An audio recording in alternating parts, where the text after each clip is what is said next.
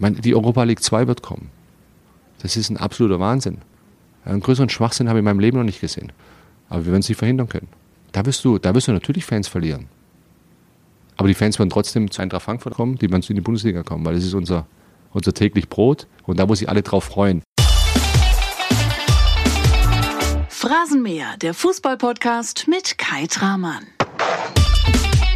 Moin Moin und herzlich willkommen zur nächsten Phrasenmäher-Episode. Mein Name ist Kai Tramann, ich berichte seit 2001 für Bild über den Fußball und ich möchte mit dir hier die interessantesten Bundesliga-Köpfe zu Wort kommen lassen. Im entspannten Gespräch hören wir gemeinsam den Spielern, Trainern, Funktionären und auch Legenden zu. Rudi Völler, Julian Nagelsmann, Hans-Joachim Watzke, Christoph Kramer, Nils Petersen und Philipp Lahm waren schon hier im Phrasenmäher zu Gast und haben in jeweils zwei Folgen erzählt, was sie bewegt, wie sie ticken und was du über sie wissen solltest. Diese Folgen kannst du dir jetzt natürlich nochmal anhören. Abonniere einfach den Phrasenmäher auf Spotify, iTunes, Soundcloud oder in deiner Podcast-App. Das Phrasenmäher-Abo gibt es natürlich für dich kostenlos. Heute begrüße ich im Phrasenmäher den Mann, der Eintracht Frankfurt wieder zu einer großen Nummer macht. In der Bundesliga und auch in Europa. Freddy Bobic ist zu Gast. In Teil 1 sprechen wir über seine Eintracht, den deutschen Fußball, die Nationalmannschaft und seine Ansichten zur Bundesliga. Herzlich willkommen, Freddy Bobic. Freddy, wie geht's dir? Ja, eigentlich geht's mir richtig gut. Ja, ja. Wir sitzen hier in der Bildzentrale in Berlin. Einerseits ist das für dich als Frankfurt-Boss ein Auswärtsspiel. Andererseits, da du mit deiner Familie hier in Berlin-Dahlem wohnst, natürlich ein absolutes Heimspiel. Ist Berlin deine Traumstadt? Ja, sie ist zu meiner Traumstadt geworden. Hätte ich sicherlich äh, vor, vor Jahren auch nicht so gedacht. Äh, oder bevor ich dann aber zu Hertha kam und dann bei der Hertha gespielt habe, habe ich diese Stadt ja kennengelernt, schätzen gelernt, lieben gelernt. Ja, und äh, auch die Familie hat sich äh, richtig wohl gefühlt in dieser wirklich äh, großen Metropole, ja, äh, die wir hier in Deutschland haben. Und wir fühlen uns, äh, fühlen uns wirklich auch immer hier auch äh, ja, wie zu Hause. Man, da, wo man sich wohlfühlt, da ist auch gefühlt immer Heimat. Ja. Das ist, glaube ich, ganz normal. Und ich habe nicht nur eine Heimat, ich habe mehrere gefühlt in der Hinsicht. Also ich fühle mich immer da wohl, wo, äh, wo sich auch die Familie dann auch dementsprechend wohlfühlt. Und das ist in Berlin einfach, muss ich sagen. Ich mag diese Stadt, äh, ich mag die Leute hier und äh, bringt sehr viel mit. Du bist äh, eine besondere Persönlichkeit, du bist besonders bescheiden und du bist gerade hier vom Springer Verlag in einem kleinen Mini vorgefahren. und damit wir dich mal so kennenlernen, wie du es gerne möchtest, darfst du dich selber vorstellen. Was ihr über mich wissen solltet.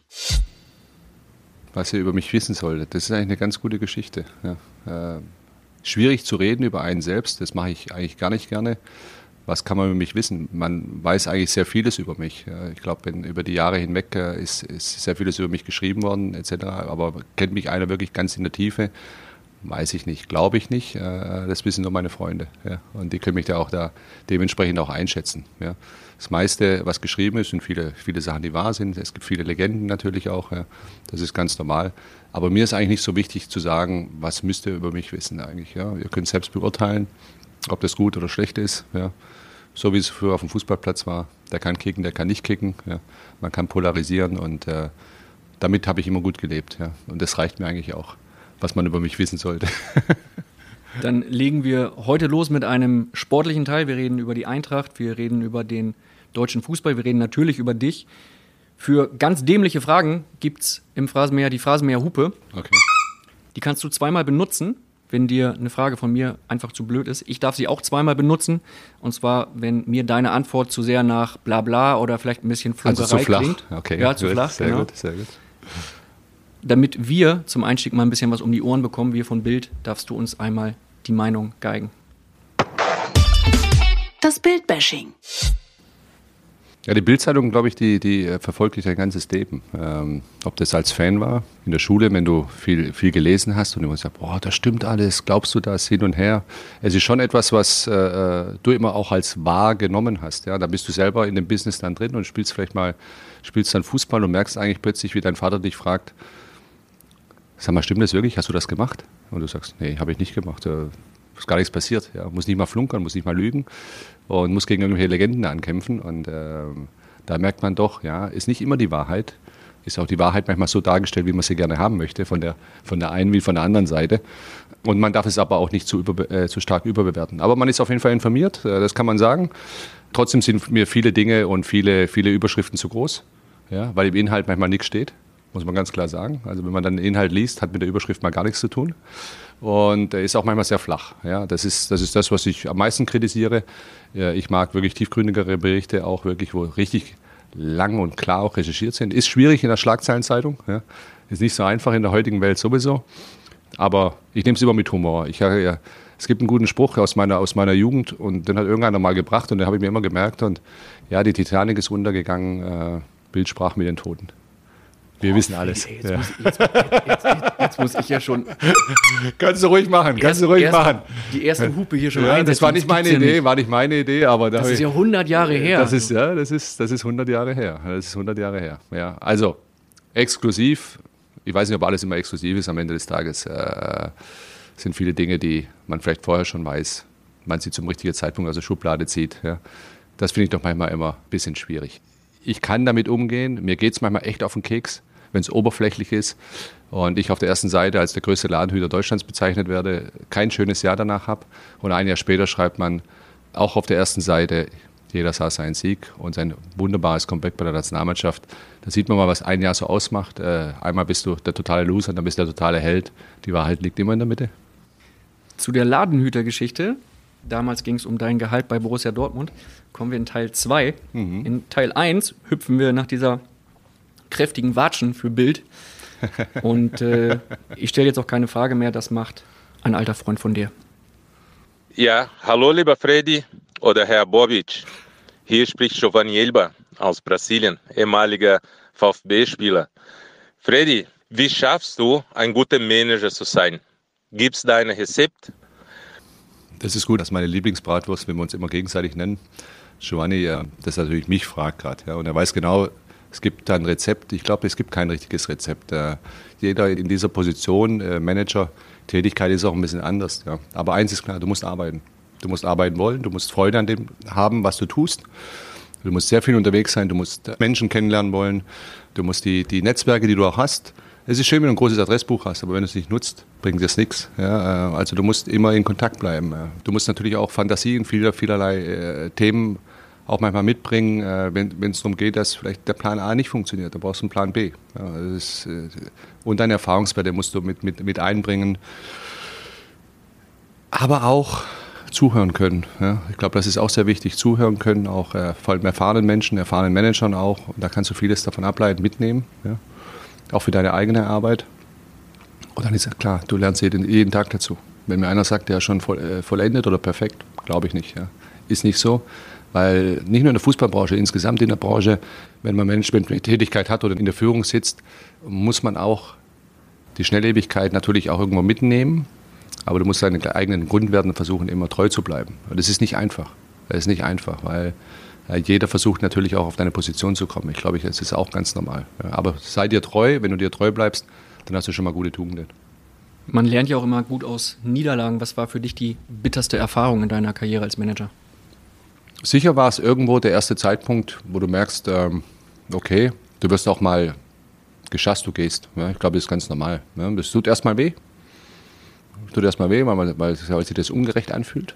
Weil du weißt, dass du vielleicht nicht das einzige Problem bist oder sowas in der Situation, dass vieles dazu geführt hat. Aber du musst eins akzeptieren, du bist an der Spitze der Nahrungskette in deinem Fußballverein und für Fußball verantwortlich. Und äh, am Ende des Tages hast du es eben nicht so hinbekommen, wie vielleicht es viele wünschen. Und das muss ich auch selbst eingestehen. Das ist eigentlich wie beim, als Fußballer selber auch, war das, war das bei mir so, wenn es mal wirklich mal schlecht lief oder du den Verein gewechselt hast oder du eine schlechte Phase hattest oder kein Tor getroffen hast, aber genauso in der Management-Tätigkeit, wenn du da jetzt dann entlassen wirst und so, das hat in mir aber dann wieder einen neuen Hunger dann wieder ausgelöst. Ja. Kurz wieder sammeln ja, und dann die Erfahrungen daraus mitnehmen ja, und dann wieder voll anzugreifen. Und das, das, das ist aber eine Tugend, ja, die habe ich wahrscheinlich durch meine Eltern irgendwie mitbekommen. Ja? Also das, das, das, das Aufstehen. ja, immer wieder aufstehen, äh, gegen, gegen Widerstände angehen, es nie einfach zu haben, als Ausländerkind sowieso, ja, es ist so. Und da braucht man gar nicht über Rassismusthemen und etc. zu sprechen. Aber es war nicht einfach, ja, wenn du als Ausländer immer bezeichnet worden bist, und das warst du ja auch im Endeffekt lange, lange Zeit, ja, dann, dann musst du natürlich auch gewisse Widerstände äh, brechen können, auch in, in, in, der richtigen Zeit. Und ob das im, im Fußball in der Jugend ist, ähm, als ich, ich fand, sehr talentiert war, immer viele Tore gemacht habe, aber irgendwie nie die Chance gehabt hat, irgendwie eine Auswahl zu spielen, groß. Ja, irgendwie äh, gab es da doch irgendwelche Bedenken und wenn man sich die Struktur der Mannschaft angeschaut hat, da haben wir Ausländerkinder es nicht einfach gehabt, da reinzukommen, diese normalen Auswahlen, Landesauswahlen etc. Und interessanterweise war ich dann plötzlich irgendwann mal A-Nationalspieler Deutschlands. Und jeder hat damals gefragt, ja, wie ist das passiert? Er hat nie irgendwann eine Auswahl gespielt. Da hat der Berti Vogt einen guten Satz gesagt, ja, ist leider im System ist er nicht richtig erkannt worden. Ja, mhm. ja. Da hat man vielleicht irgendwann vielleicht mal einen Fehler gemacht. Für mich war es vielleicht gar nicht schlecht, weil ich hatte immer Ziele, ja, und die Ziele wollte ich einfach erreichen und das, umso höher die Widerstände waren, umso, umso mehr bin ich dagegen angegangen. Ja. Und das, das äh, ist sicherlich etwas, was, was mir immer gut getan hat, ja, was ich auch immer versuche auch weiterzugeben. An jedem eigentlich, der es vielleicht nicht einfach hat, aber Talent besitzt. Ja, und Talent musst du fördern. Und ich hatte Glück, dass ich auch viele Förderer hatte, auch in den richtigen Phasen meines beruflichen Werdegangs im Endeffekt, ob es als Spieler war oder später auch. Ja. In Stuttgart sagte dein Nachfolger Robin Dutt später, es hätte kein System unter dir gegeben und Zitat, so kann sich bei einem Bundesliga-Verein kein Erfolg einstellen. Wie sehr schmerzt so etwas?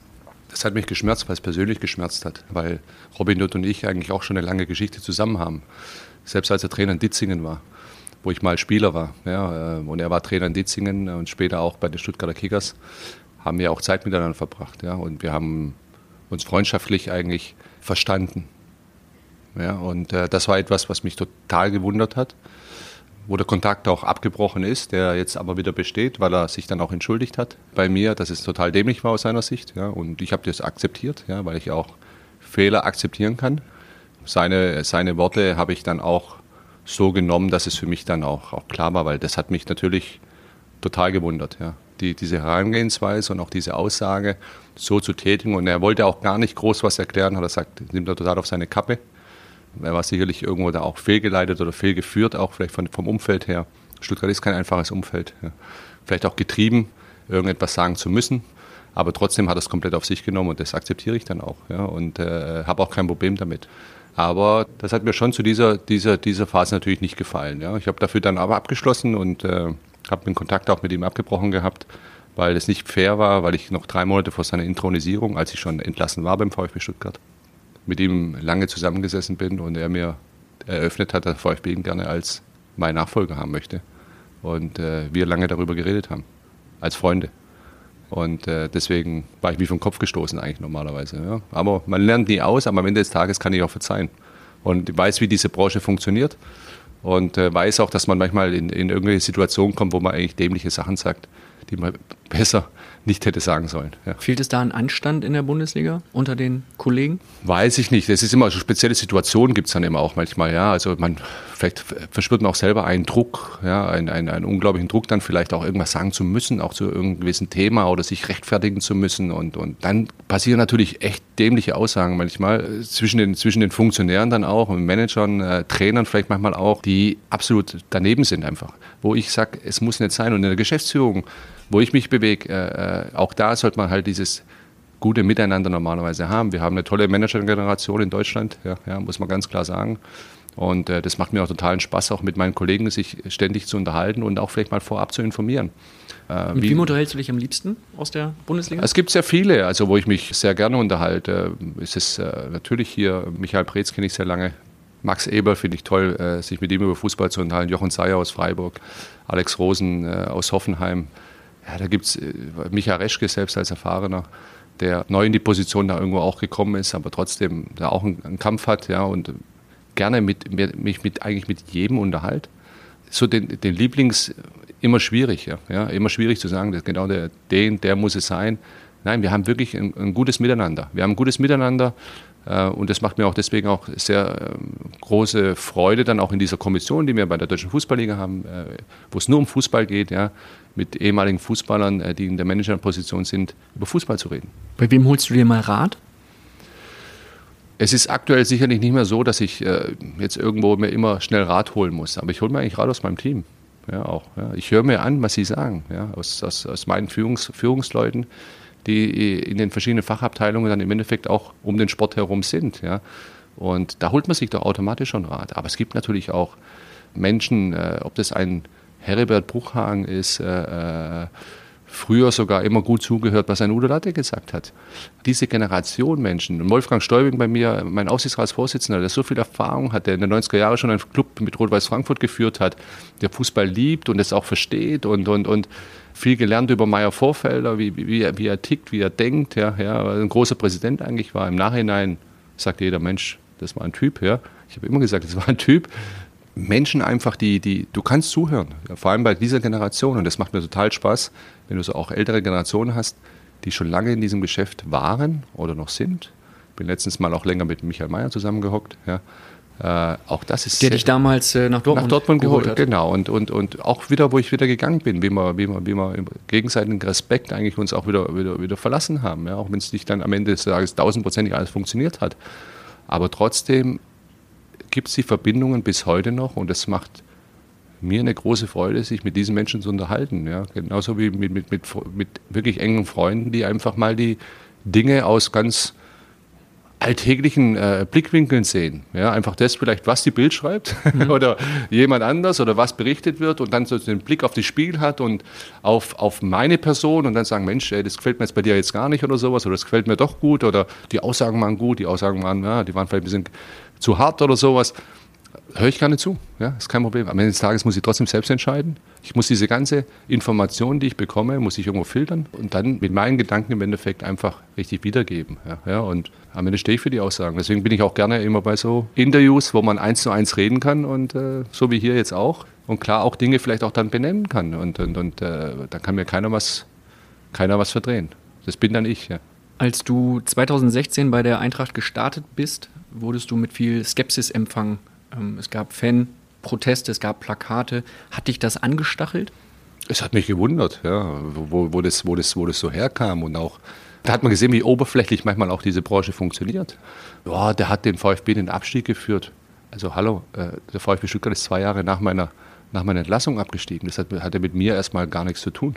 Aber mal auch gar nichts zu tun, was dann schiefgelaufen ist da alles. Und das wurde alles so ein bisschen nach Frankfurt rüber und, und und man hat sich da informiert überall. Und ganz ehrlich, was ich manchmal Informationen gehört habe über, über, über Personen in der Öffentlichkeit, warum dieser Trainer nicht Trainer werden darf, weil der eine oder andere aus den Gremien da was gehört hat, hin und her. Diese ganze Gerüchteküche, also lach mich kaputt manchmal. Ja was da manchmal für Ideen kommen und wer mit wem und wer mit was gemacht hat und wer gefühlt wen erstochen hat, äh, oder mehr mit wem, was auch hat, zusammen hat oder sowas. Es ist so viele Gerüchte, gerade in dieser Fußballwelt, was ja auch eine Entertainment-Branche auch irgendwo auch ist, ein Teil. Dass man sich manchmal selber in den Kopf fassen muss, sagen, ich bin nicht da wirklich drin.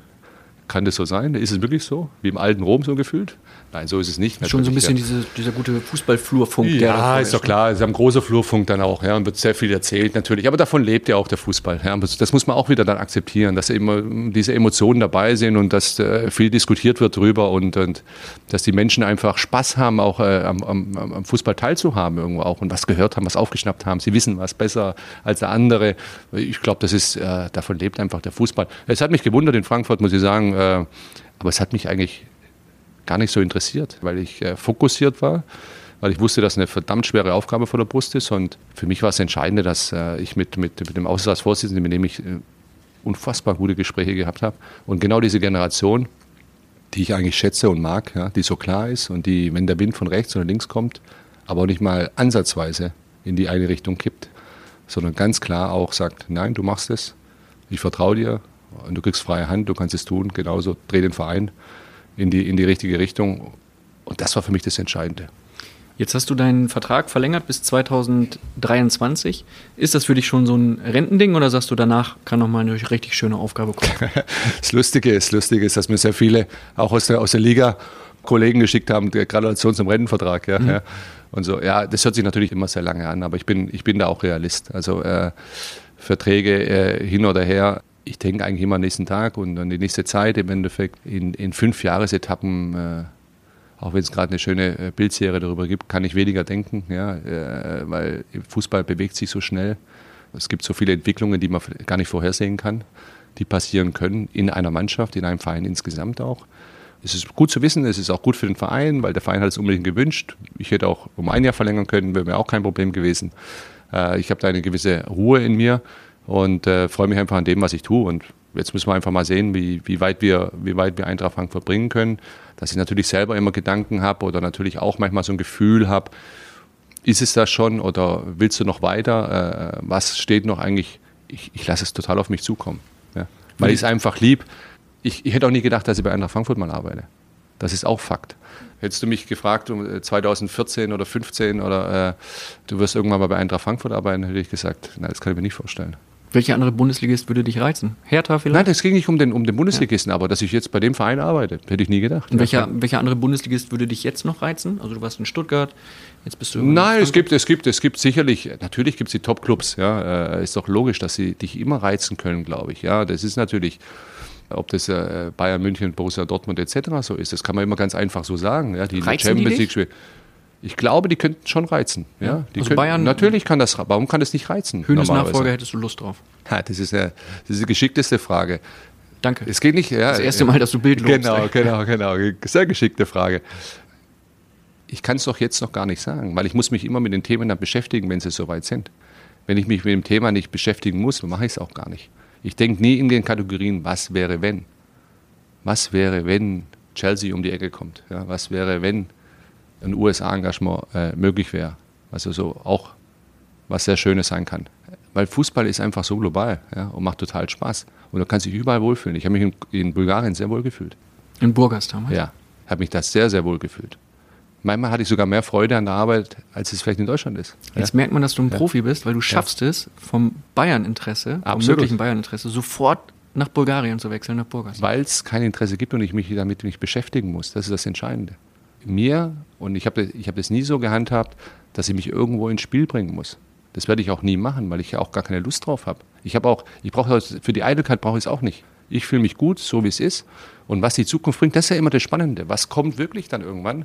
Und wo komme ich, wo, wo lande ich mal? Keine Ahnung, wo bin ich in fünf Jahren? Ja. Hast du denn ja. so ein äh, Fünfjahresziel? Du hast es eben gerade angesprochen, es gibt gerade eine Bildserie, Mein Club in fünf Jahren. Ähm, ja, das ist ja, das ist, ist ja nett, das kannst du infrastrukturell, das kannst du von der Wirtschaftlichkeit vielleicht mal so. Und natürlich, mein äh, Vorstandskollege Axel Hellmann hat es, glaube ich, gut gesagt in der Form auch, ja, wir wollen so viel und so viel. Natürlich wollen wir das alles. Aber ob es erreicht, werden wir ja sehen. Wir, das sind doch gute Ziele. Und im Sport ist es auch, was will ich im Sport? Ich will im Sport natürlich, dass äh, Eintracht Frankfurt äh, ein fester Bestandteil der Liga ist und sicherlich irgendwo im ersten Drittel immer sein kann. Das ist, das ist, doch, das ist doch das, was sich jeder wünscht. Aber da bin ich nicht der Einzige. Das wünscht sich bei Werder Bremen, das wünscht sich selbst beim HSV. Ja. Das, das, das wünscht sich beim je, HSV ist halt die Liga entscheidend. Ne? Die, die Liga, die, die werden auch wieder in die Bundesliga sein. kommen, brauchen sie keinen Kopf machen. Ja. Das werden sie schon schaffen. Aber das wünscht sich doch, äh, und der VfB Stuttgart wünscht sich und, und wer auch immer, die ganzen Traditionsvereine, wünschen die doch alle, dass sie, dass sie genau das erreichen, dass sie so ein fester Bestandteil werden, dass sie immer so gefühlt Klar, Bayern ist immer der gefühlte Meister, dann hast du aber Dortmund und normal Schalke, die fast immer gefühlt Champions League spielen. Und, und diese Clubs, da will doch jeder rein. Ja? Ist, doch, ist doch normal, weil die, die Sehnsucht natürlich groß ist danach. Und das sieht man ja jetzt in Frankfurt mit der Europa League, was für eine Sehnsucht nach Europa ist. Ja, es ist faszinierend, sowas zu sehen. Das ist das, da kriegst du selbst Gänsehaut, ja, wenn du draußen stehst und ich stehe ja manchmal, der eine oder andere meint immer gelangweilt da, aber ich bin nicht gelangweilt, sondern ich genieße es einfach. Ja. Ich muss auch nicht rumschreien die ganze Zeit und äh, auf der Tribüne toben und äh, von rechts nach links laufen, ja, wie ein Wahnsinniger, sondern ich genieße es. Ja. Und ich, ich schaue mir die Spiele an mit einem, einem ganz anderen Fokus vielleicht wie der eine oder andere, aber ich nehme es einfach so mit. Ja. Es ist schön. Es ist schön. Es gibt, ich habe in Stuttgart mal gesagt zu meinem äh, Kollegen Jochen Schneider, als wir das Halbfinale gegen Freiburg gewonnen haben im DFB-Pokal und dann zum Finale nach Berlin gezogen sind und dann standen wir unten da am Rande des Platzes und das ganze Stadion hat gefeiert. habe ich gesagt, genau das sind die Momente, für die wir arbeiten. Sieh mal, alle sind glücklich. Alle sind glücklich. Aber es gibt auch die Momente, wo es dann auch schwerer läuft. Aber du musst auch die Momente genießen, auch so wie wir jetzt in Frankfurt hatten, in Berlin. Diese Momente musst du einfach genießen, weil die sind einmalig eigentlich für solche Clubs. Gibt es für dich einen äh, persönlichen Fünfjahresplan, also jetzt fernab von Verein, von möglichem Interesse, dass du sagst, ich möchte die und die Schritte machen in den nächsten Jahren, die und die Reifeprozesse? Ich weiß, ich, ich, war nicht, ich war nicht weit weg mal, dass ich mal mich zieht vieles manchmal auch international, muss ich auch ganz klar sagen. Mich, mich reizt es total. Die ja. USA hast du eben schon USA war, ist ein spannender Markt im Fußball, äh, was da mal kommt. Viele sagen, ja, du gehst irgendwann mal in die USA und übernimmst da einen Club, wie auch immer. Ja. Und viele Freunde sagen von dir, Ja. du gehst irgendwann mal in die USA und willst dort eine Tankstelle aufmachen.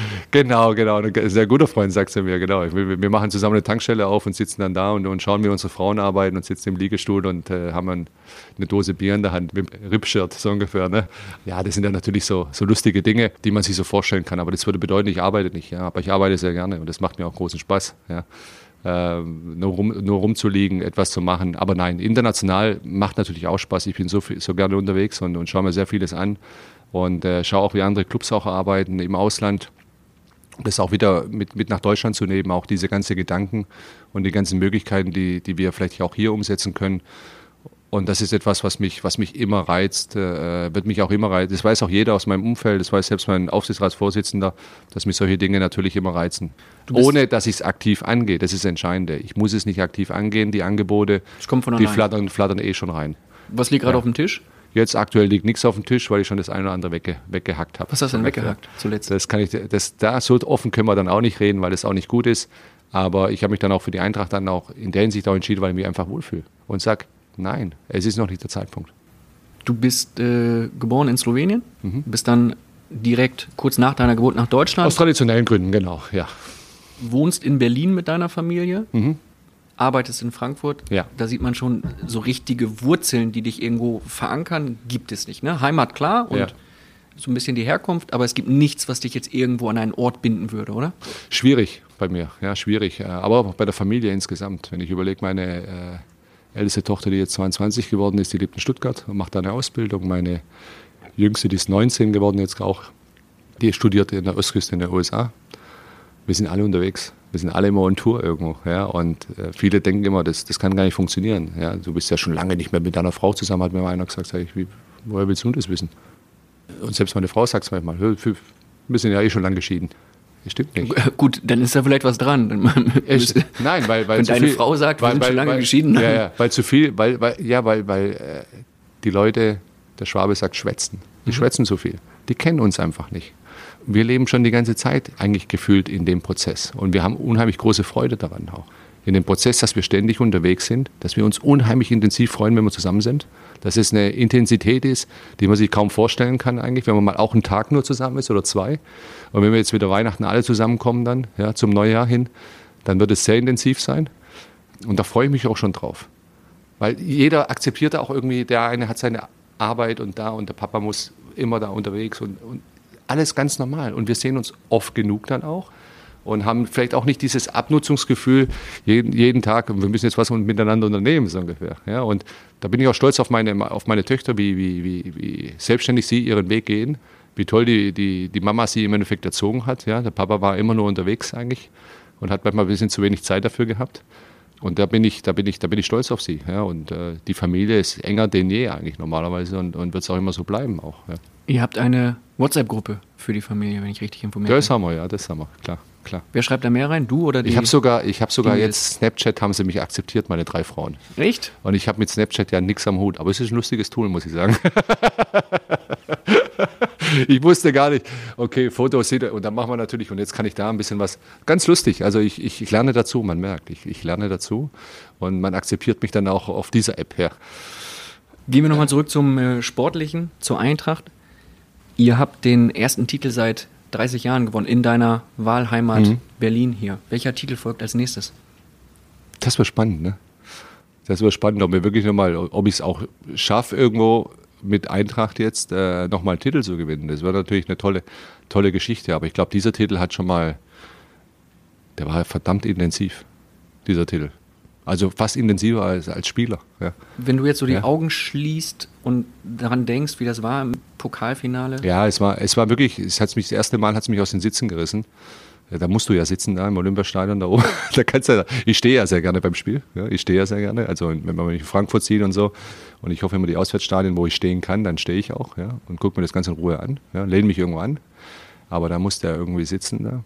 Und da hat es mich wirklich beim, beim Lauf des 3-1 von Mijat Gacinovic hat's mich aus den Sitzen gerissen.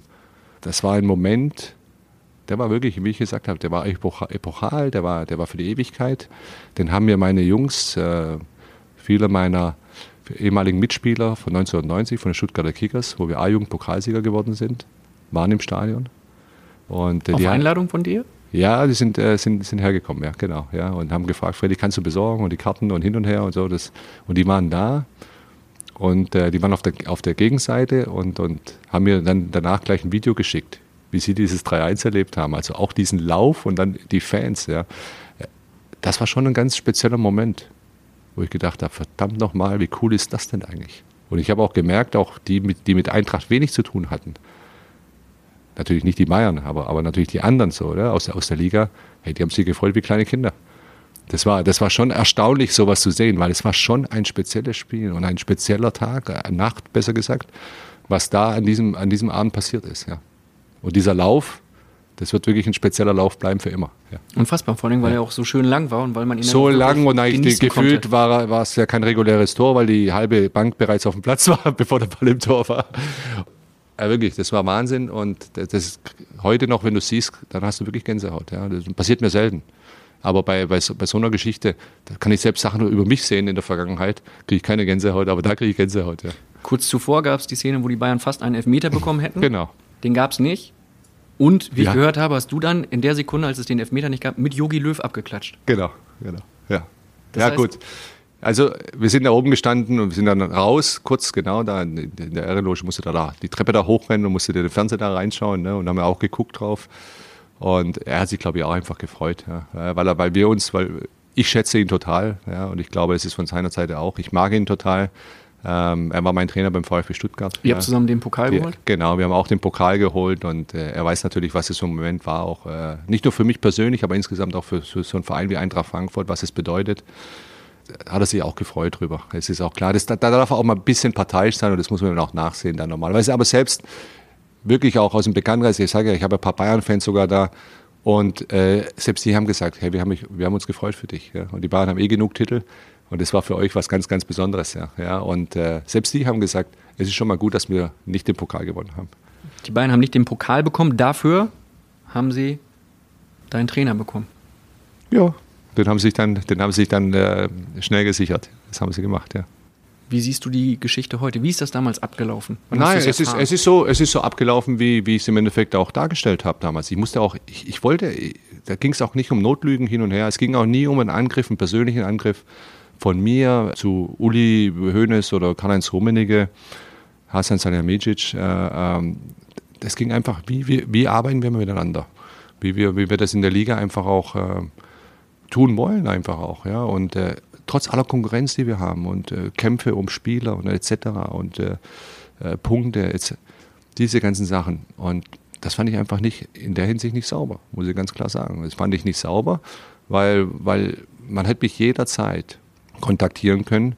Und wenn man mich kennt, in der Hinsicht kennt, dann weiß, weiß man auch, das hätte ich sogar bei mir gelassen, das ganze Thema. In, Nur, meinem, in, meinem, in meinem Kosmos gelassen damit, äh, da wäre ich auch nicht gleich zu meinen Vorstandskollegen wahrscheinlich gerannt und, und hätte gesagt, übrigens, der, der Nico ist mit Bayern vielleicht im Gespräch und, und, und da wird was gemacht oder wie auch immer oder zum Aufsichtsrat gerannt, oh, wir müssen jetzt aufpassen, sondern ich hätte für mich, ich hätte es sogar für mich, für mich genommen und hätte daraus meine, meine, meine Themen abgeleitet und, und man hätte es sauber machen können. Es war die, die Art und Weise, wie es an diesem Tag passiert ist. An dem Donnerstag. Wie, genau, an dem Donnerstag, wie es öffentlich geworden ist und was für eine brutal wichtige Woche wir vor der Brust hatten mit dem Pokal-Halbfinale. Nimm uns mal einmal mit. Du ja. bist aus dem äh, Flieger gestiegen, du warst in Kopenhagen. Ja. ja. Eigentlich mit einer guten ja. Nachricht. Mit einer guten Nachricht, dass wir Frederik Röno verpflichten, ja, also dass wir es geschafft haben. Ja. Und dann klingelt dein Telefon. Und dann klingelt das Telefon. Und, Wer äh, ruft dich an dann in so einem Moment? Nee, in dem Moment hat mich äh, der Nico angerufen, dass wir, dass wir reden müssen. Ja, mhm. ähm, dass mich kurz informiert hat, dass es mit Bayern äh, passiert ist. Und ich habe gesagt, ich glaube, okay. Er hat gesagt, er hätte zugesagt. Dann habe ich gesagt, gut, war wirklich auch ruhig in dem, in dem, in dem Augenblick, was, was auch nicht das Problem war, weil ich Nico total schätze. Also, aber Nico, wir müssen drüber reden, ne? wir müssen uns nachher mal sehen. Ja? Und das haben wir dann auch später abends dann auch gemacht, dass wir uns dann äh, bei mir getroffen haben, weil ich musste erstmal aus dem Flieger raus etc., ein bisschen Gedanken sortieren. So gefühlt fünf Minuten später wo, wo, äh, war schon die Bildzeitung am Rohr und hat mir schon alles erzählt. Und das passt nicht. Das ist nicht gut. Für uns das ist es gut, ich. ne? Für euch ist es gut. Verstehe ich auch absolut. Alles drum und dran. Verstehe ich. Ist alles gut. Aber für Und dich äh, nicht für mich persönlich, für, für den Ver- Verein Eintracht Frankfurt finde ich natürlich okay. Das war ja von Nico Kovac dann aus deiner Sicht wahrscheinlich auch nicht okay, dass du es erst erfährst, wenn es wirklich schon über die Bühne gegangen ist, oder? Ja, eigentlich war es ja schon über die Bühne und eigentlich war die Bild ja auch komplett informiert. Und, und das sind eben, das sind eben, du kannst ja so Dinge, ein Trainerwechsel wird immer passieren. Gefühlt haben ja alle Trainer eine Klausel. Ja, auch wir haben Adi Hütter über eine Klausel bekommen. Das Hat er ja jetzt auch bei euch eine Klausel? Bitte? Hat er jetzt bei euch aber ich habe, aber wir haben ja mit Christoph Spicher gesprochen, dass wir seinen Trainer dann auch, Genau. ein, also der Manager von Young Boys Bern. Und so kannst du es auch machen. Und dann wird es wirklich kurz vor Bekanntgabe, wird es dann wirklich auch öffentlich am Ende des Tages. Hat Ja? Adi Hütter jetzt in eurem Vertrag, in dem Eintracht Frankfurt-Vertrag auch eine, eine Klausel, eine Ausstiegsklausel? Also eins ist klar, ich rede nicht darüber. Ja, öffentlich darf ich nicht darüber reden, will Ist ich auch gar nicht. öffentlich. Will Okay, ich, ja, ja, ich weiß ja, genau. Will ich nicht, aber ich kann sagen zu 90 Prozent, dass die Trainer Klausel haben, immer. Ja. Mhm. Okay. ja, das ist so. Ist aber auch nichts Schlimmes, weil das Lächerliche an der ganzen Geschichte ist, es wird ja dann dargelegt, ja, aber wie kann man denen eine Klausel geben, hin und her, bla bla bla. Es wird immer größere Vereine geben. Und wenn sind wir doch mal ganz ehrlich, wenn ein Trainer, ob er eine Klausel hat oder keine hat, wenn er sagt, er möchte gehen, dann kannst du diesen Trainer nicht mehr halten. Hat Nico Kovac denn dir vorher gesagt, Freddy, ich möchte gehen? Ich wusste, wenn die Bayern kommen und die Bayern ihn haben wollen, wirklich, dann wird es nach München gehen. Das, Das- war, mir, das war mir bewusst. Das wusstest du von ihm. Ja, natürlich, aber ist auch verständlich. Ja, also das ist ja, ist ja nichts aus der Welt gegriffenes. Ja, wenn, wenn du so eine Möglichkeit bekommst, dass du dann, dass du dann sagst, ich gehe zu den Bayern, ich glaube, das ist ganz normal. Dennoch bist du enttäuscht, dass er nicht dich dann nochmal informiert hat Also- und hat gesagt, jetzt haben sie angerufen, ich rede mit denen. Das war der Tag. Der Tag war nicht gut ja, und der war nicht sauber aus meiner Sicht. Und das, man hätte es nicht anders. sauber? Ja, nicht von ihm, aber auch von den Bayern vor allem auch. Ja, weil man, man zu sagen, ja, der hat eine Klausel, wir müssen euch gar nicht informieren. Es ist, stimmt ja irgendwo schon.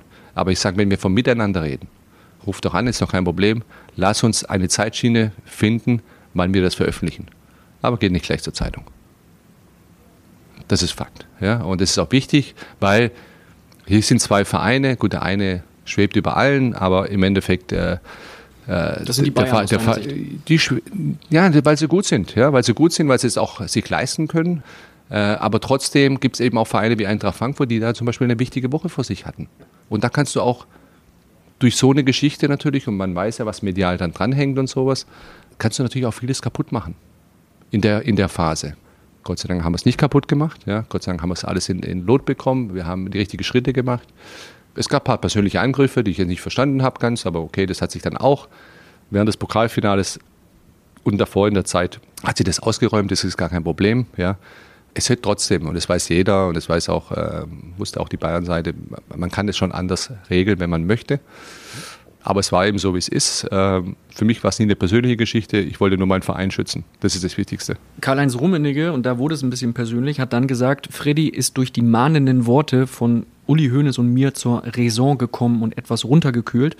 Und Uli Hoeneß hat gesagt, nachdem ihr euch ein bisschen gefetzt hattet, die Aussagen von Freddy Bobic sind unverschämt. Kann er so sehen, wie er will.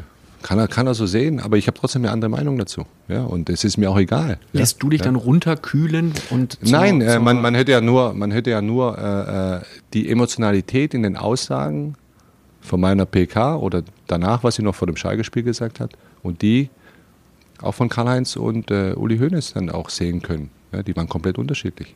Wie siehst du Von der mentalen Lage her. Also ich war nicht, Verhältnis? Mhm. als aufgebracht war ich nicht. Wie siehst du das Ich habe nur Verhältnis? Dinge klar angesprochen. Das Verhältnis ist ganz, ist ganz normal, so wie es sein soll auch. Und es war auch so um das Pokalfinale herum. Es ist ganz normal. Ich schätze beide. Ich schätze beide, weil die Großes für den deutschen Fußball geleistet haben. Müssen die Bayern jetzt mehr zahlen für Rebic nach der ganzen Geschichte? Darum geht es eigentlich auch weniger. Ob die, ob die noch Spieler, äh, ob die Bayern Spieler bei uns oder ein anderer Verein Spieler bei uns abwerben wollen, das ist dann immer Verhandlungssache am Ende des Tages, ja. Wenn sie sie überhaupt kriegen, dann am Ende. Ich habe mich bei Eintracht Frankfurt-Fans im Vorfeld äh, des Phrasenmeers umgehört. Immer kam die Frage, was ist mit Rebic? Geht der? Ja, gut, aber die Frage wird doch immer gestellt. Ja, jetzt können wir auch sagen, geht Jovic, äh, geht, geht Haller, etc. Du kannst ja die Antworten geben hier. Ja, natürlich, aber warum soll einer gehen jetzt? Wir, wir spielen jetzt erstmal die Saison. Dass die Spieler vielleicht mal irgendwann den Verein verlassen, weil sie größer werden als der Verein, auch von ihrer Qualität her. Das ist doch, glaube ich, eine Normalität. Und es ist nichts, Außergewöhnliches. Aber dann wird's teuer. Dann wird es natürlich teuer. Ja, ist ja klar, wenn, wenn ein Spieler gewollt wird, eine super Entwicklung macht, in, in Richtung ja, internationale Klasse, Weltklasse geht, ja, dann, dann müssen wir dann schon, dann, dann müssen wir natürlich schon partizipieren davon. Aber das ist doch normal für einen Verein wie Eintracht Frankfurt. Dass wir dies dann auch, dass wir dies dann auch tun am Ende. Liegt aber auch dann an uns. Aber wir haben auch bei Ante Rebic gesagt, stopp. Wollte Nein, Nico den- Kovac ihn mitnehmen zu den Bitte? Bayern? Wollte Nico Kovac ihn Davon, mitnehmen? also es gab nie ein Angebot von den Bayern, das ist ein Fakt. Ja, es gab nie ein Angebot. Und ihr seid jetzt auch nicht im Austausch. Es gibt jetzt keine. Nein, es gibt keinen. Es wäre auch der falsche Zeitpunkt, Mhm. jetzt einen Austausch zu suchen. Weil Fakt ist, es gibt keine Klauseln etc., wie auch immer. Äh, man kann hinter dem Rücken machen, was man will, aber man braucht einen nach Frankfurt in dem Thema. Das ist das Entscheidende. Und wir wollten Ante behalten, wir haben ihn behalten. Und es lagen schöne Summen auf dem Tisch, ja, die für Eintracht Frankfurt auch Rekord Wer war da dran? gewesen wären. Waren ein paar Mannschaften äh, dran, sicherlich, die über dem Kanal sind und äh, auf der Iberischen Halbinsel. Gut gesagt, ne? Ja. Wer war es denn? Nein, auf die, auf die Namen gehe ich nicht ein. Auf die Namen gehe ich nicht ein. Das mache ich nicht, weil das, weil das nicht meine Art ist.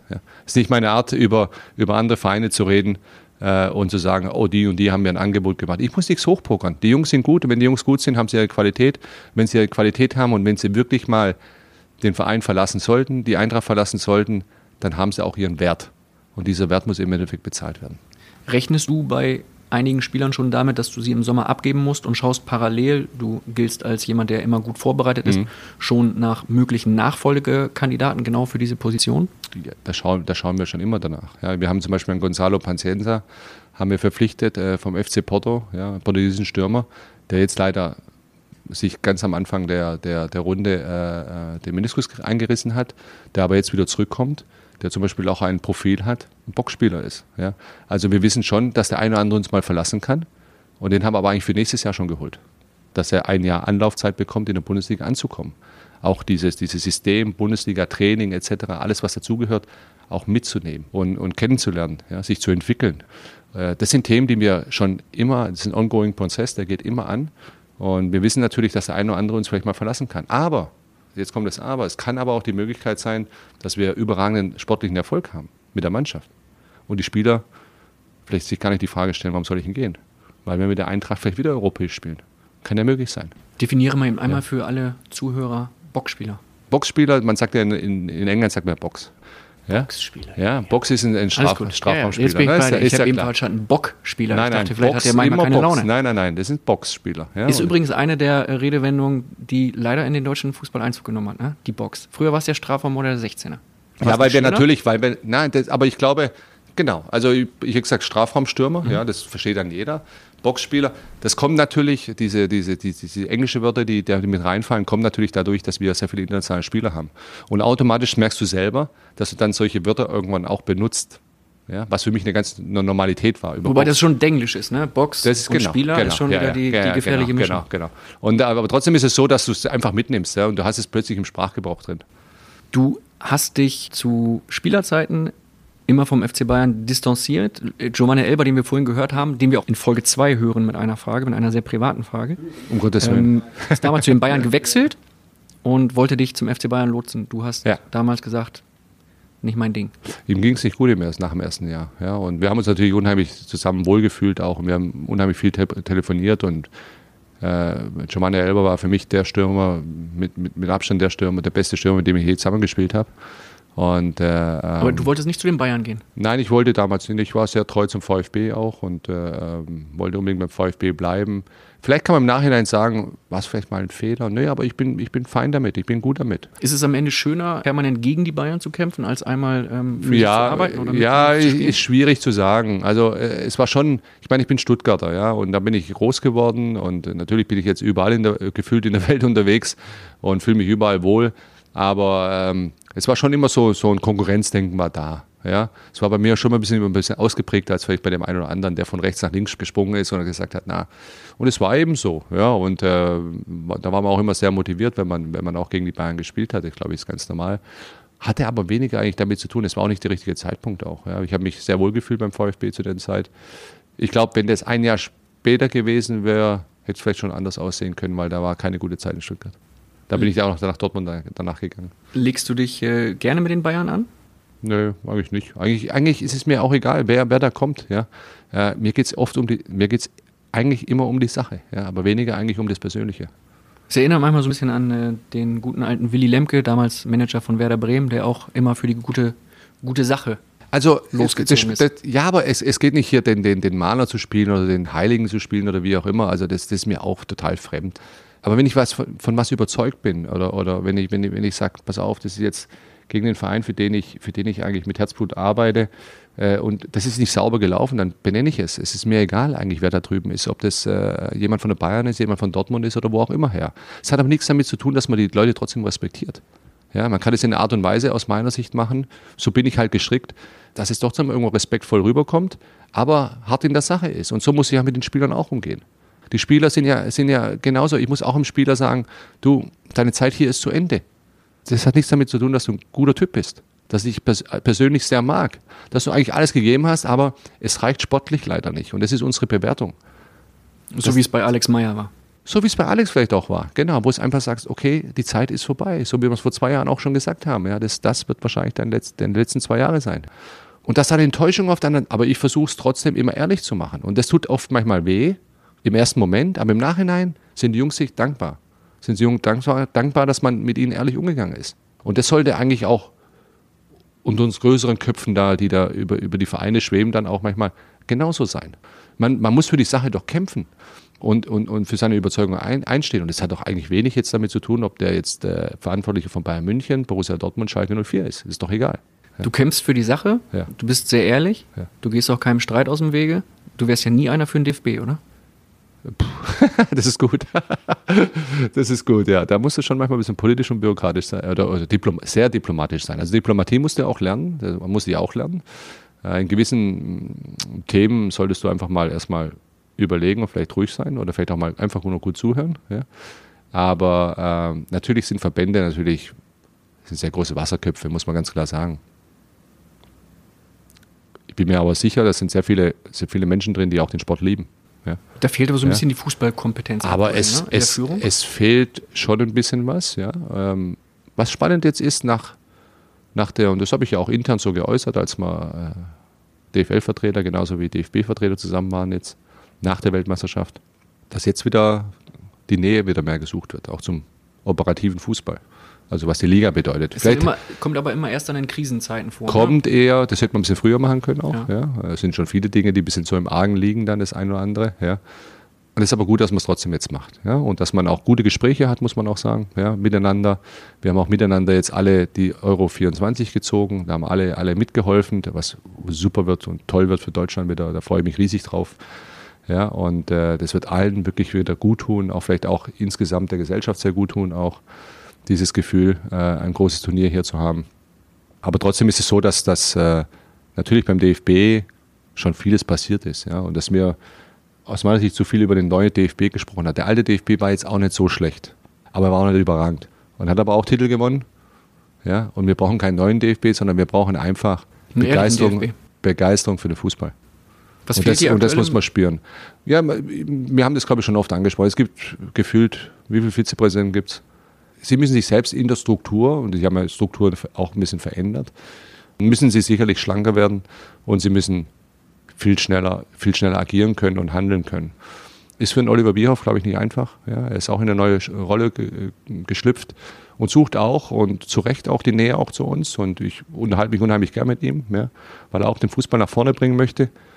Aber es ist nicht einfach und er braucht sicherlich noch einige mehr Leute um sich herum, die noch viel härter dagegen vorgehen, dass im Verband natürlich noch viel, viel mehr echt es um Fußball geht und nicht um irgendwelche, welcher Landesvertreter oder welches Land oder Bundesland ist jetzt dran äh, und darf den benennen und den.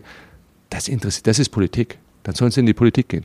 Kannst Aber sollen wegbleiben vom Fußball. Ja. Kannst du mit einem äh, DFB-Präsident Grindel oder mit einem DFB-Vize Koch gut über Fußball diskutieren oder sagst du, komm, das ist nicht Ich habe mich Welt? letztens mit Grindel länger unterhalten, nach dem, wir waren nach dem Spiel und er war auch in, Limas, äh, in Nicosia dabei, wo wir gegen Limassol gespielt haben und so. Ich glaube, diese Euro 24 hat ihm persönlich auch sehr gut getan, dass wir sie bekommen haben. Und er öffnet sich auch gegenüber den, den Vereinsvertretern. Mehr. Mehr und mehr. Es wird an ihm liegen. Der Anfang war nicht gut, muss man ganz klar sagen. Der Anfang war nicht gut, wie er, wie er begonnen hat. Und ich habe es auch kritisiert und man hat, es gab schon atmosphärische Störungen auch zwischen, zwischen, zwischen den zwei Straßen im Endeffekt, also die Commerzbank Arena und die Otto Fleck Schneise. Die In ja Frankfurt, wo die gefühlt eigentlich, die Eintracht und der da DFB laufe ich, da, da laufe ich eine Minute rüber. Ja. Mhm. Normal so, die Eintracht und wo der DFB ist. Aber aktuell ist es in einem guten Prozess, noch lange nicht abgeschlossen, aber man unterhält sich miteinander wieder. Und das Interesse ist von beiden Seiten da. Das Spannende wird sein, wie es in der Zukunft weitergeht. Im Fall Ösil hat er im, im Sommer versagt, ne? Ich finde, haben viele versagt. In Özil auch? auch? Ja. Ähm, Mesut auch, das habe ich auch schon gesagt. Also so, so kannst du dich nicht verabschieden. Ja? Und wirklich, äh, viele gucken zu ihm auf, viele junge Burschen, äh, auch gerade mit Migrationshintergrund und, und wollen auch seinen Weg gehen und, und, und er hat sich nichts Gutes damit äh, getan. Und ich habe wirklich persönlich eigentlich gegen den Jungen gar nichts, ja? weil ich als Fußballer mag.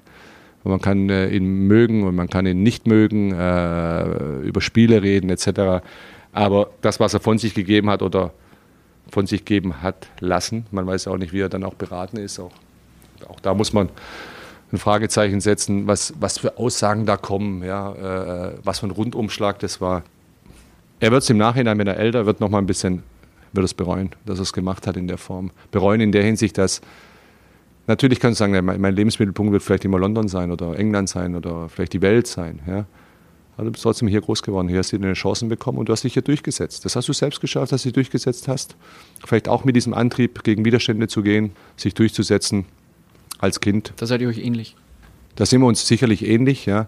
Aber diesen Weg dann des totalen Bruchs äh, zu gehen, könnte man sagen, das war eine Kurzschlussreaktion aus der, aus der Emotion heraus, aber dafür, dafür war zu lange Zeit dazwischen, zwischen der WM aus und dann und der, und der gefühlten Affäre hier mit dem Bild und allem drum und dran, man hätte es anders machen können. Ich glaube, da war er einfach schlecht beraten auch, weil vieles, weiß ich nicht, ob das wirklich auch seine Worte waren. Ja, das auch wirklich so denkt, kann ich mir schwer vorstellen. Klang sehr beratergesteuert und eigentlich hofft man sich, dass er mal eines Tages. Ja, aber du willst ja nach, du, du, willst doch, du kommst doch nach Deutschland wieder zurück. Genau, und, und eigentlich und, hofft man ja, dass, man, dass er mal Und ich sage immer, egal wo ich weggegangen bin als Spieler oder, oder jetzt auch in der, Funkt, äh, in der Funktion, ich glaube, wenn du zurückkommst, du kannst immer mal rausgeworfen werden, du kannst einen Verein wechseln etc. Es kann immer irgendwas sein, aber verabschiede dich korrekt. Auch zu den Leuten, die da arbeiten etc. Und wenn du wieder zurückkommst, werden alle sagen, schön, dass du wieder da bist. Wie geht's dir? Wenn sie fragen, wie geht's dir? Wenn du sagst, dir geht's gut, dann freuen sie sich für dich. Dann siehst du das, ob das eine ehrliche Freude ist oder nicht. Aber wenn sie sagen, oh, der Idiot ist wieder da, ja, und gucken, dass sie dir wahrscheinlich gar nicht in den Weg kommen, das ist gar nicht so gut. Ja, ist nicht gut. Kannst du verstehen, dass äh, viele Fans keine Lust mehr haben auf die Nationalelf? Jetzt in Leipzig beim Länderspiel waren viele Plätze leer, mhm. was es lange auch Zeit gegen, in der Form nicht gab. Auch in Gelsenkirchen habe ich es gesehen, glaube ich auch. Ja. Ich war nur, habe es nur am Fernsehen mir angeschaut und es sind einfach die Masse der Spiele, muss man ganz klar sagen, auch. Hat viel damit zu tun. Obwohl in der Nationalmannschaft, wenn die gegen Holland gespielt hat, war es ein Selbstläufer, egal ob du Montag, Dienstag, Mittwoch, Donnerstag, Freitag gespielt hast. Ist mhm. egal wann. Um welche Uhrzeit auch die Fans überlegen sich auch schon langsam, zu welchem Spiel sie gehen und welchen sie nicht gehen. Es gibt ja auch No-Shows auch in der Bundesliga. Ja, hat man ja auch oft. Ja. Dauerkartenbesitzer, die dann nicht zum Spiel kommen, äh, Bundesligaspiel, weil, okay, ich habe jetzt keine Lust am Sonntagmittag dahin zu gehen. Ach, lasse ich, lass ich das Spiel, obwohl ich eine Dauerkarte habe.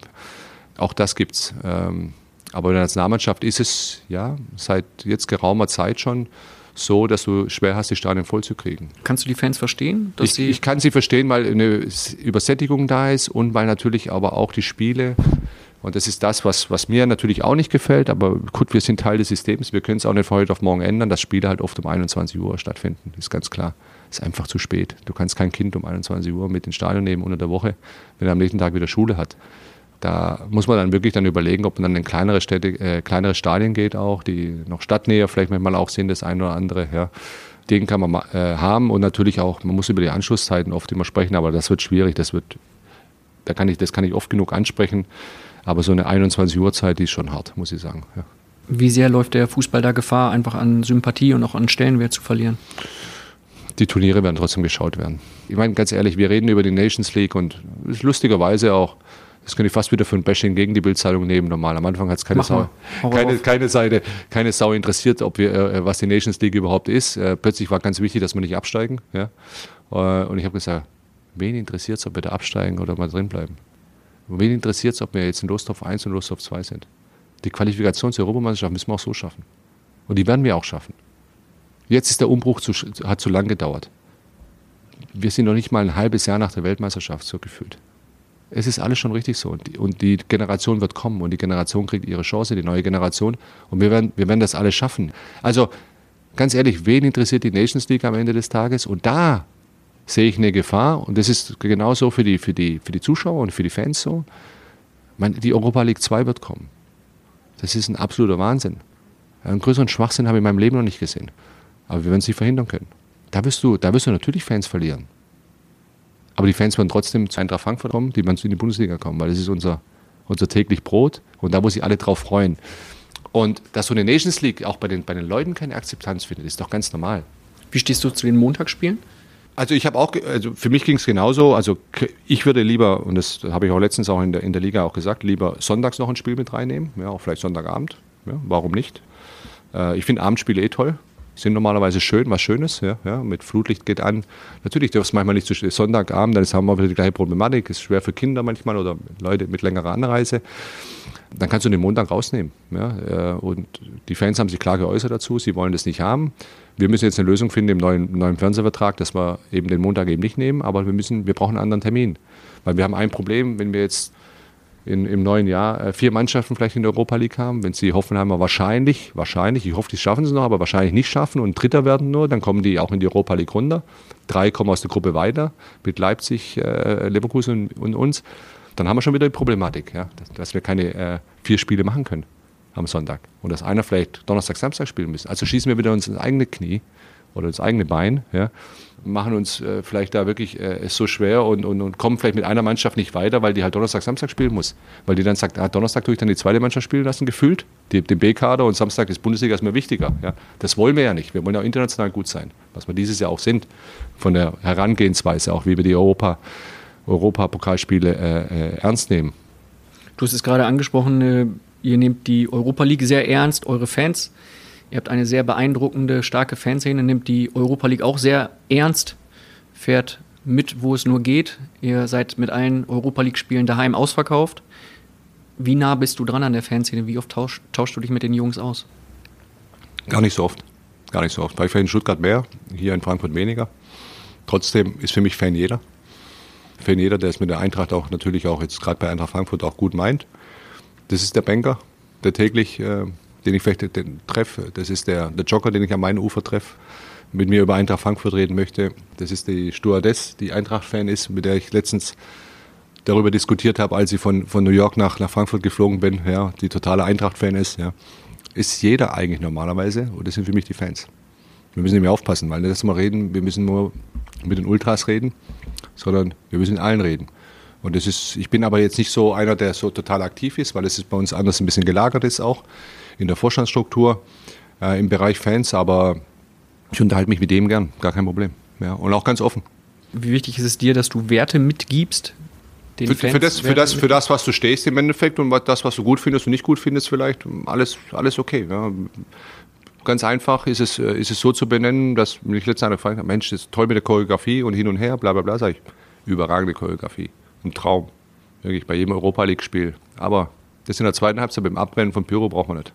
Wie stehst du zum Thema Pyro? Es ist verboten, es ist illegal und äh, dadurch stellt sich für mich die Frage, es ist vom Gesetzgeber vorgegeben, dass es so ist.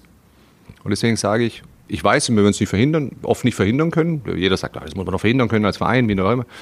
Für die Fans ist es äh, was ganz, ganz äh, Wichtiges, ja, äh, dies auch so zu zeigen, das ist in ihrer Kultur so verankert. Verstehe ich irgendwo auf einer Seite. Andererseits ist es halt schwierig, auch immer wieder Strafen zu zahlen, irgendwelche Blocksperren zu bekommen, äh, irgendwann mal wieder.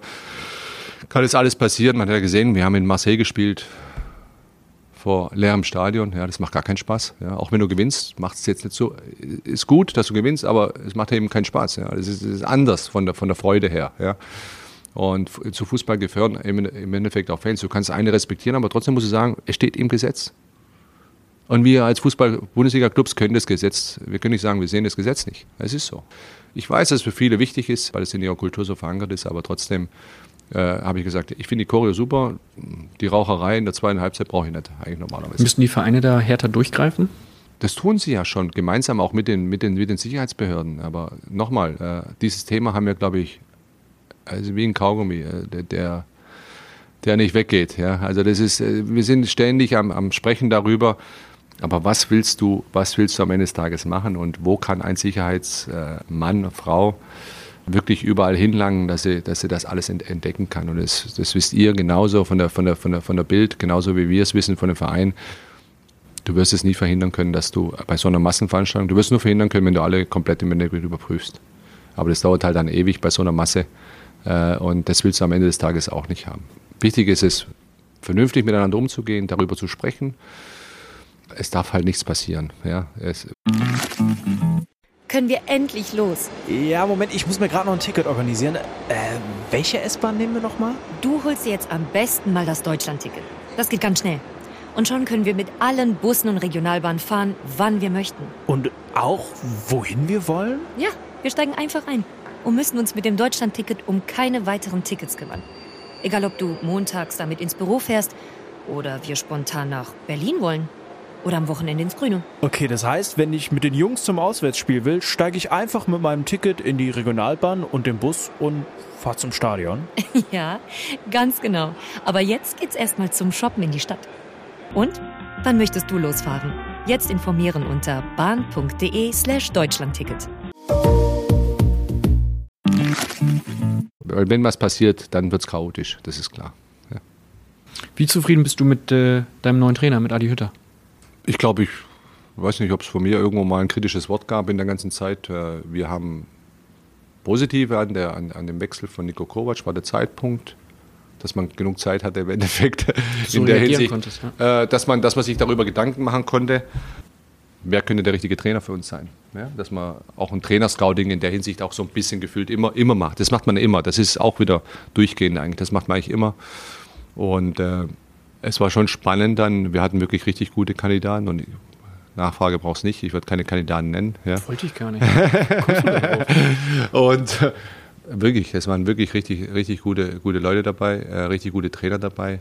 Und wir haben aber einen gesucht für Eintracht Frankfurt, der jetzt auch passt und was Nico aufgebaut hat auch.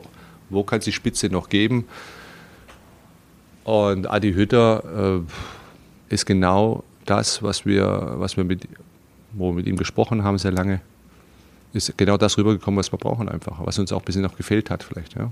Die Art und Weise der Herangehensweise, also sprich, äh, wie er Fußball gerne spielen lässt. Aber selbst jemand, der, der, der auch mal äh, von dem, was er sehen möchte auf dem Platz, mal kurz Abstand gewinnt. Also zum Beispiel, ein ganz einfaches Beispiel, er ist ein Freund eigentlich der Viererkette, aber hat gemerkt, dass der Mannschaft die Dreierkette besser geht, äh, tut. Ja, ja. Dann geht er eben auf die Dreierkette. Ja? Also, das finde ich toll. Das musst du auch als Trainer, Trainer machen können, wenn du sagst, hm, aber ich habe die Spieler sind eigentlich, die fühlen sich wohler in diesem System. Das finde ich gut, wenn man sowas machen kann. Ja? Das zeigt auch Persönlichkeit. Wie er mit den Spielern umgeht und die Art und Weise, äh, vor allem wie er mit den Spielern umgeht, die nicht im ersten Glied sind, die im zweiten Glied vielleicht gerade sind oder auf der Bank sind ja, oder vielleicht weniger Einsatzchancen haben. Das äh, macht er sehr, sehr gut. Er ist unheimlich erfahren unheimlich erfahren, hat viele Stationen gehabt und eigentlich jeder Station, wo er war, immer auch erfolgreich gewesen. Erfolgreich für das, was die Möglichkeit des Vereins ist. Ja, ob das in Grödig ist. In Österreich, ja. Ja, genau. Bei Young Boys natürlich überragender Erfolg. In der Schweiz. Ja, muss man sich überlegen, nach 32 Jahren bist du der Meister mit so einem Abstand vor Basel. Also das ist schon etwas, was, was beeindruckend ist, aber auch die, die Herangehensweise, wie er, wie er das alles geschafft hat und wie er, wie er auch Schritte gehen kann, wo er weiß, es geht nicht von heute alles von heute auf morgen. Das ist ein gutes Gefühl. Das ist ein gutes Gefühl. Und er hat auch gemerkt, obala, obwohl er angespannt war bei der Bundesliga am Anfang der Saison, das war mir schon klar. Dass er angespannt ist, das ist schon was, was, was Größeres natürlich als die Schweizer Liga, ohne denen zu nahe zu treten. Aber das ist natürlich schon ganz, ganz, ganz andere Aufmerksamkeit. Und für ihn auch auch ein großer Traum, wie er gesagt hat, auch immer in der Bundesliga zu arbeiten die Anspannung schon gemerkt hast. Natürlich, du verlierst im Supercup ganz klar gegen die Bayern, fliegst in der ersten Runde raus in Ulm. Ja. Im Pokal. Und genau, im Pokal. Bist du auch erstmal irritiert und angespannt, aber äh, wir haben viele Dialoge und viele Gespräche da auch in, in, in der Phase auch gehabt und äh, man hat auch ein bisschen gewisse Unzufriedenheit, ein bisschen vielleicht so, sagt, das kommt, warte. Und hat aber eins gemerkt, wir vertrauen komplett. Ich habe gesagt, mach dir keinen Kopf. Das wird werden. Und du bist in der Ehe, ja. wie auch bei äh, Trainern, bist du sehr treu, ne?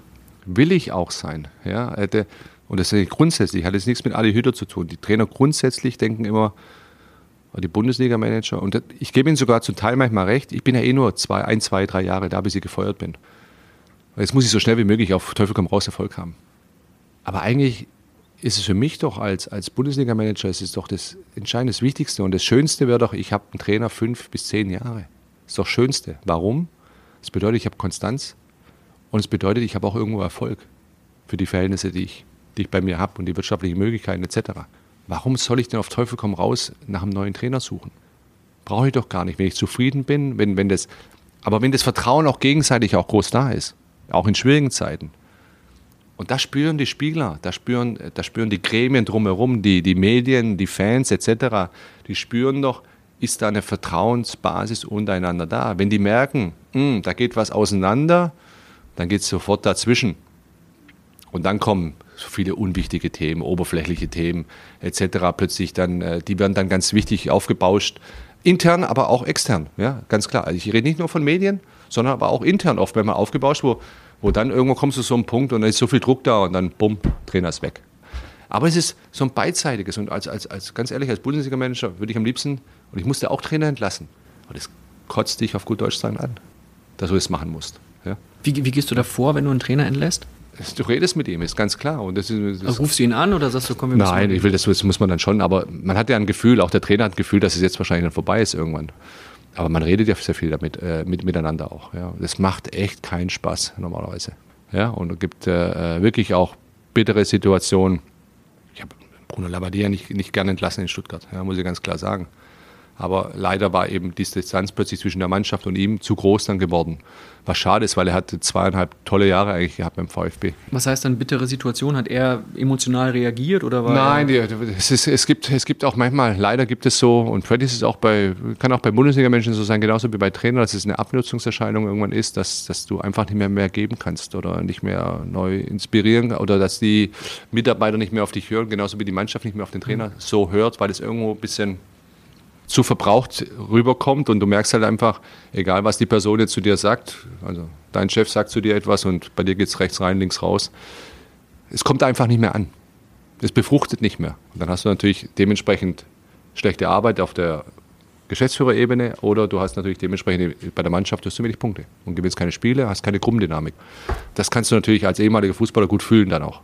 Ja? Nimmt dich das denn mit, wenn du so ein Gespräch das führen musst? Das geht mir, das geht mir voll. Das sind die, genau die Dinge, als ich den Job insgesamt begonnen habe und äh, dann auch in Bulgarien dann begonnen habe, die Dinge, die mir am wenigsten Spaß machen natürlich, die machen ja keinen Spaß. Einen Angestellten zu sagen, aus der Scouting-Abteilung oder egal woher, Athletikabteilung, wir verlängern deinen Vertrag nicht oder wir wollen uns von dir trennen.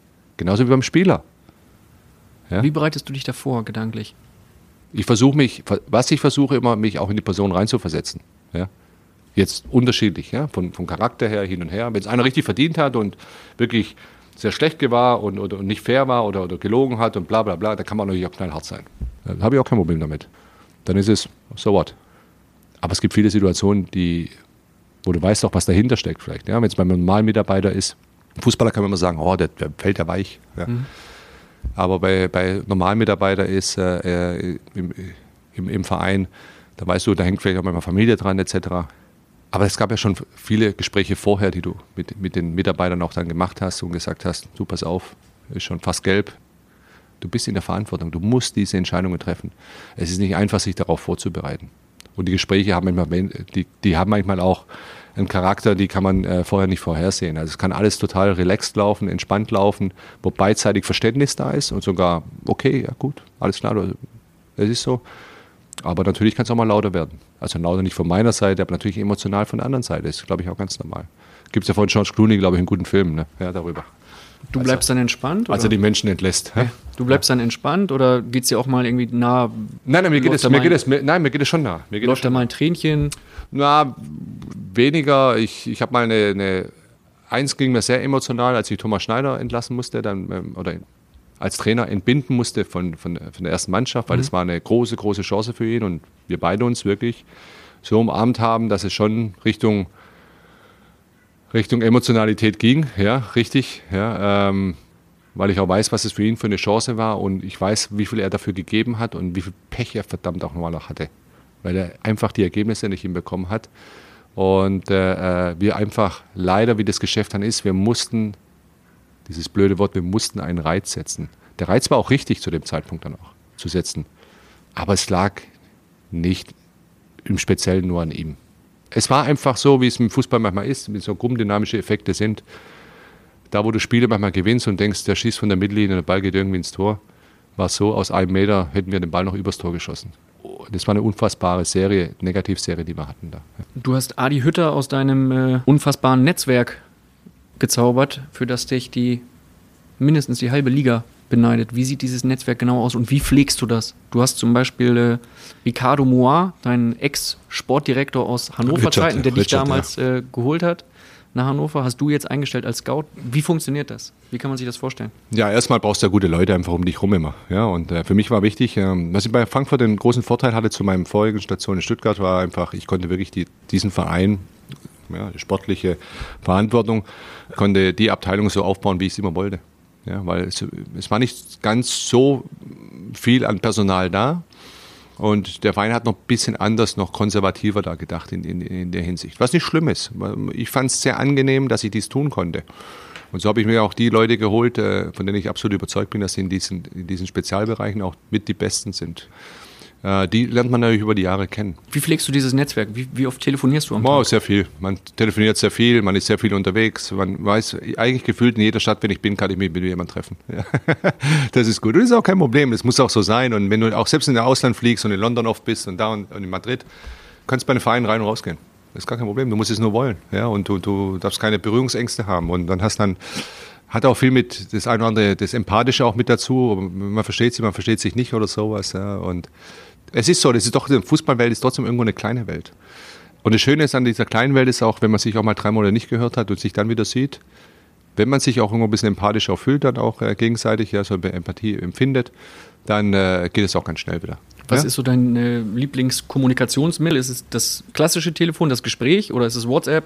Ja, SMS? das ist, äh, das ist gepaart. Also das ist schon, äh, es geht schon viel mehr alles in Richtung, Richtung WhatsApp, ja, das ist ganz klar. Aber äh, und Sprach, äh, man kann ja Sprachnachricht da drauf machen. Ne? Das ist ja, Ja, ist ja was ganz Neues. Also das ging ja, äh, ganz Neues ist auch nicht mehr. Aber man hat so gemerkt, in den letzten zwei Jahren hat es immer mehr und mehr. Äh, und ich muss sagen, ist gar nicht so schlecht. Sprachnachrichten? Ja, finde ich, finde ich manchmal gar nicht so schlecht. Du musst halt immer auch alles abhören, weil ich will keine Mailbox haben. Das ist mir zu langweilig, die Mailbox immer abzuhören. So sehe ich, aha, der hat mich angerufen oder der will mir kurz was sagen. Aber Sprachnachrichten max eine Minute. Länger, so die- länger bitte nicht. Ja, Was war so die schlimmste Sprachnachricht, die du je bekommen hast? das weiß ich gar nicht mehr. Ich glaube, es Das ist die von Michael Preetz, die wir gleich hören. Die ist gut, die ist gut bestimmt. Da kommt, äh, kommt gleich eine Frage. Zum Abschluss von äh, Folge 1 mit dir im Phrasenmäher möchte ich dir noch eine Frage stellen. Holt ihr am Ende die Europa League? Qualifiziert ihr euch so für die Champions League oder wie geht die Saison aus Eintracht-Sicht aus? So, dass du sagst, Ah, das, ist die, das ist die Frage, das ist die Frage, wünscht dir was ungefähr, ne? Ja, ein bisschen, ein bisschen Wunschkonzert. bisschen ein Wunschkonzert. Also wenn ich Wunschkonzert haben würde oder äh, könnte, ja, wäre natürlich äh, schwierig. Einen Titel zu gewinnen in Baku, die Europa League, das wäre eine coole Geschichte. Da schielst du so ein bisschen drauf, ne? Kann das sein? Ja, aber das ist schon ein verdammt, verdammt langer Weg. Ja, viel, viel länger als so ein DFB-Pokal. Gut, aber du willst dich ja. Ja. wie ich dich jetzt kennengelernt habe, du willst dich ja steigern, du willst ja den Ja, nächsten ja, Schritt ja, machen. ja, ja, das ist schon, nein, nein, die, selbst die Spieler, die haben richtig Bock auf Europa und auf unsere Fans ja sowieso. Aber da muss natürlich auch vieles mit den, mit den, mit den Auslosungen zusammenkommen. Es muss einfach auch passen. Ja, man weiß ja nicht, wie es im Frühjahr ist. Die Champions League ist auch eine coole Geschichte natürlich. Ne? Das hat der Verein auch noch nie gehabt. Das ist natürlich auch etwas, wo du sagst, boah, okay, du hörst die Hymne in der Commerzbank Arena, am Stadtwald, herrlich, traumhaft. Was willst du mehr? Ja, äh, das wird nochmal eine Steigerung. Das würde den Verein nochmal viel, viel weiterbringen. Was willst du lieber? Den Pott holen oder für die Champions League qualifizieren? Also wenn ich, wenn ich jetzt entscheiden müsste zwischen die zwei Sachen, dann würde ich sagen, ich würde mich lieber für die Champions League qualifizieren, weil es den Verein insgesamt weiterbringen würde. Ja? Ganz klar weiterbringen würde, vor allem auch wirtschaftlich auch weiterbringen würde. Du könntest viel mehr Themen für die Zukunft anpacken, wenn du sie dann richtig machst. Dementsprechend dich auch besser positionieren, auch in der Liga. Und das, was vorhin die Frage war mit den fünf Jahren, du könntest schon ein, äh, wenn du es wenn vom Businessmodell richtig machst, auch was Business auch einfach dabei ist beim Fußball, muss man klar wissen, kannst, kannst du dich schon irgendwo da stabilisieren, kannst natürlich auch dementsprechend auch immer wieder Qualität bringen in die Mannschaft, genauso Qualität halten. Du musst nicht jeden Spieler verkaufen. Also wäre das perfekte Wunschkonzert am Ende Pott holen für die Champions League Das wäre qualifizieren. alles, Alle alles, alles. Und deutscher Meister noch werden, genau.